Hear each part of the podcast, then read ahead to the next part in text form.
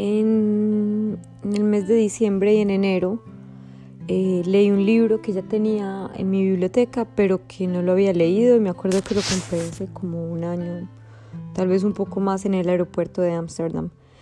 El libro se llama The Happiness Project y está escrito por Gretchen Rubin.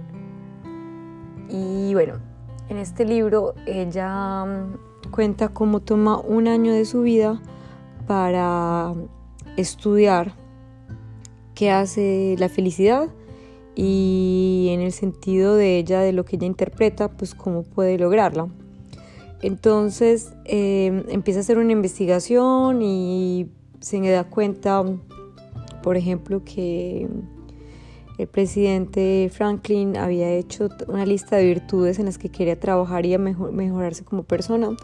Y ella toma este principio para hacer 12 áreas de su vida en las que se quisiera mejorar y luego, luego las hace una declinación de estas áreas y las toma por temas.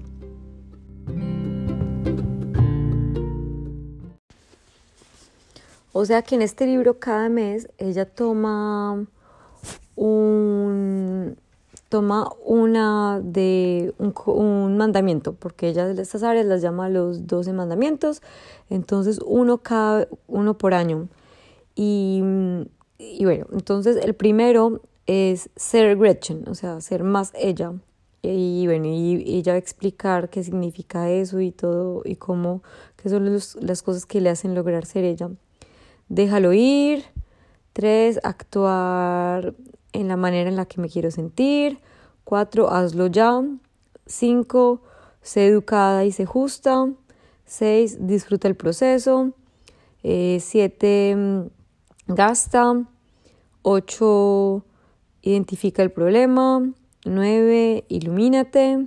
Diez, eh, haz lo que es necesario. 11 no calcules y 12 solo hay amor. Y bueno, y ya en cada una de ellas ella describe qué se necesita. Entonces, por ejemplo, mm, hay uno que me había gustado bastante. Ah, creo que es el 7. Vamos a ver cómo ella lo declina. 7 mm, es julio. Sí, entonces, em, ella habla de cómo se puede comprar en ciertas medidas, eh, cómo se puede comprar felicidad. Y habla, por ejemplo, que el dinero en cierto sentido puede comprar felicidad, pero eh, lo que es un tema algo un poco tabú, pero me parece que lo aborda muy bien en este libro. Bueno, en fin, eh, en, el, en el capítulo, en el mandamiento que se llama Do It, a ver que yo mire, Do It Now, ella es capaz de escribir una novela entera en un mes, sin criticarse mucho, pero dejando fluir su creatividad. Ella dice que mm, no la volvió a leer luego, en todo caso eh, no es algo que volvió a leer en el contexto de la historia del libro, pero ella dice, lo haré luego, pero por lo menos fui capaz de hacer algo sin tener tanto miedo y criticarme tanto que fluyó y ya está listo. Bueno, entonces este libro la verdad es, fue un placer muy grande de leerlo. De hecho, a mí me encanta guardar los libros y que se conserven muy bien como nuevos, pero este libro viajó bastante, estuvo cerca del río, del mar, eh, un día el viento se le llevó en la playa y, se lo llevó con la arena y todo, entonces ha sufrido bastante, pero la verdad es que me dio mucho placer eh, leerlo porque, no sé, pues en cierto sentido imaginé el cotidiano de la familia de Gretchen y también como, eh, o sea, como el esfuerzo también que le costó de poner en práctica esta eh, eh, poner en marcha esos mandamientos. Entonces, la verdad, me dio mucho placer leerlo y también me inspiró en muchas cosas y entonces eso es lo que quería compartir, es lo que quería compartir aquí. Entonces, yo, bueno, como muchas personas, tengo un montón de cosas que me gustaría hacer listas y eso. Y la verdad es que no ejecuto todo como quería. Entonces me hice una lista, o sea, me creé una lista en mi teléfono, en las notas, y que se llama Happiness Project, y puse las áreas en las que me gustaría desarrollarme un poco más. No es exhaustivo, pero una es tener libertad, eh, aprender, tener crecimiento, disciplina, positivismo y amor. Y en la parte de libertad eh, hice algunas declinaciones, eh, por ejemplo, como simplificar, clarificar cosas y también tener, o sea, trabajar mejor la parte del dinero, que finalmente tiene una influencia muy grande sobre la libertad. En la parte del conocimiento, siempre he tenido como el deseo de ser un poco, o sea, de leer más, porque es algo que yo he apreciado mucho en el pasado y lo he dejado un poco de lado, pero me parece que la lectura es una manera muy íntima de aprender porque va a su propio ritmo y uno puede volver siempre atrás y a mí me parece que es una manera excelente de integrar el conocimiento, descubrir nuevas cosas, entonces eso es lo que puse también como en conocimiento y mejorar los conocimientos que ya tengo. Eh, y van a ver que entonces se retoman como algunas cosas que, que se ha dejado de practicar, pero bueno. También pondría ahí como ensayar nuevas cosas, pero este todavía no lo he puesto.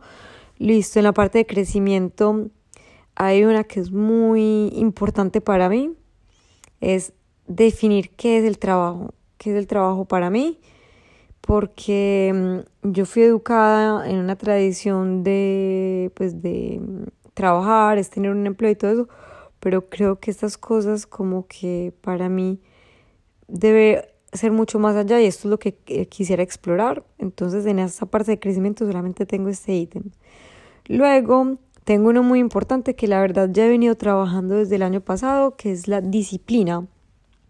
Y en este hay bastantes cosas uno que es para mí fundamental es deporte regular y creo que ese es bastante fácil para mí cumplirlo porque lo disfruto mucho, pero creo que puedo mejorar mi disciplina en ese sentido. Comer mejor, mm, bueno, yo como bastante, o sea, como bien, pero la verdad es que también como mezclo con cosas que están muy mal, mucha sal, todo eso. Y eso también es algo que quisiera explorar y la verdad es que no solamente comer mejor, pero entender mejor cómo uno funciona para que va pues, pues, para obtener mejores resultados. Luego, este es uno muy difícil, es planificar. Planificar mis vacaciones, mis gastos, o sea, no estar siempre como el último minuto descubriendo cosas de último minuto. Eh, priorizar y también es uno como eh, tener menos opciones, pero cumplir más, o sea, tal vez ponerse una lista menos larga y así estar seguro que se puede que se puede alcanzar más. En positivismo puse vigilar el pensamiento y en amor, la verdad no tengo como una declinación más larga.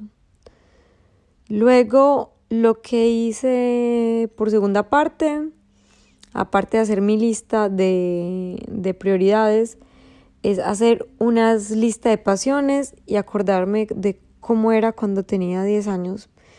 Y esto es una cosa que me sorprendió mucho porque la verdad em, mm, yo soy una, fui alguien que era bastante artística a esta edad y escribía canciones, escribía poemas. De hecho, el año pasado estuve también escribiendo muchas canciones, pero solo para mí. Y no sé, esto para mí es como una terapia. Eh, también puse que me gustaba cantar y de hecho tuve algunos premios de canción, de, de, sí, de concursos de canto cuando estaba pequeña y la verdad es que hoy siento que canto increíblemente mal entonces es algo que me, me gustaría volver a explorar. Eh, también me acuerdo que me encantaba utilizar maquillaje para crear em, como heridas falsas y hacer como cortadas y eso, pero la verdad es que más allá de eso, siento que siempre he tenido como una pasión por todo lo que son cremas y productos y cuidados y mm, esto es una pasión que he tenido desde muy joven y que todavía la tengo, pero bueno, creo que hay como cosas a explorar aquí. También me gusta hacer cosas con la mano, manualidades. Eh, es algo que me gustaba mucho en esa época. Me gustaba desarmar cosas como juguetes, calculadoras, todo eso, volverlas a armar. Y me gustaba mucho estudiar, leer. Entonces creo que esas son cosas que, que quisiera otra vez como explorar. Mm. Bueno, entonces voy a empezar, o sea, voy a tratar como poco a poco de darles un update eh, de lo que estoy haciendo, pero em, voy a hablar con, pues, eh, explorar una de las que ya he empezado, por ejemplo, en el conocimiento y eh, más particularmente en la lectura. Entonces, en la parte del conocimiento y la lectura, que es el único que voy a abordar hoy, Em, la verdad es que yo tengo también como una pequeña pasión por los objetos y me gustan los objetos bonitos y me encantan los objetos y los libros físicos y tenerlos y verlos en estanterías y utilizarlos también como decoración o también pues como tengo una tendencia a decir, ay, voy a comprar este libro porque me entusiasmaría mucho este tema, que al final mmm, no leo necesariamente, porque hay un montón que están esperando. Y esta vez dije, no voy a comprar nuevos libros porque tengo un montón que están esperando ahí y hay unos muy interesantes y voy a hacer como de la misma manera que tenía este libro esperando y que fue un azar de tamaño y eso que, mm, que me lo permitió llevarme estas vacaciones, yo voy a empezar a explorar mi propia biblioteca que estoy esperando. Uno de los primeros libros que me leí eh, fue sobre aromaterapia. Y la verdad es que creo que esto debe ser uno de los nuevos declinaciones en el área de conocimiento porque me encantó. O sea, me pareció que mm, eh, es algo que no te, o sea, yo he escuchado hablar de la aromaterapia, pero tenía desconocimiento del tema y ahora como que tengo una visión un poco más clara y quiero como explorar mucho más y aprender mucho más de esto. Eh, con respecto a la, aromaterapia, em, les hablaré luego en un apartado de esta grabación, pero em, es algo que me, que me genera mucha curiosidad en todo caso. Con respecto a la lectura, el año pasado yo había tenido como también, o sea, porque estos principios no llegaron después de la lectura de este libro de Happiness Project, pero ya estaban ahí en cierta manera rondándome la mente. Y el año pasado había tenido la idea de crear como un club de lectura que se llamara eh, Business Books Reading Club. Y aquí pues la idea sería leer obviamente libros de business, pero también libros de, mm, eh, de bienestar, en todo sentido, alimentación, mental, etcétera. Y la idea es que de la misma manera que yo tengo un montón de libros y unas ganas de leerlo, pero no le saco el tiempo, ni la motivación, eh, ni el espacio apropiado, la idea era de hacer un club de lectura en las que las personas se pueden bloquear un día en la que pueden llegar con su libro y leer y se puede hacer pues como una actividad física para empezar el día, tener un almuerzo y al final eh, o sea, previamente se fija un objetivo pequeño de lo que se espera ese día y al final del día se hace una confrontación de cuán lejos estuve eh, de alcanzar mi, cuán cerca, o, cuán cerca, o cuán cerca estuve de alcanzar ese objetivo. Entonces, eh, en esta idea que tenía, pues era solamente como cada quien lleva su libro, eh, quiero leer ese capítulo que me interesa o leer un tercio el libro o bueno, o lo que sea, y, o quiero mejorar mis hábitos de lectura o mi concentración de lectura, o encontrar como nuevas referencias de cosas que me puedan interesar, etcétera, y al final del día afrontarlo y bueno, y también pues es un espacio que tiene unos beneficios secundarios porque se puede conocer gente, conocer nuevos temas, bueno, explorar muchas cosas. Y bueno, y para esto había creado en una aplicación que se llama Meetup un, un grupo que se llama así, pues eh, Business Books Reading Club y expliqué, digo, si ustedes tanto como yo no tienen tiempo para libros, no sé qué, no sé qué, no sé qué, pues vengan a compartir un espacio, etc. Y hubo 40 personas que se inscribieron, entonces esto es algo que no he lanzado todavía, pero me dio como una curiosidad de saber que lancé como este grupo Meetup y que con una corta descripción y sin hacer pues como realmente ningún evento, ya había 40 personas que se interesaron em, alrededor mío.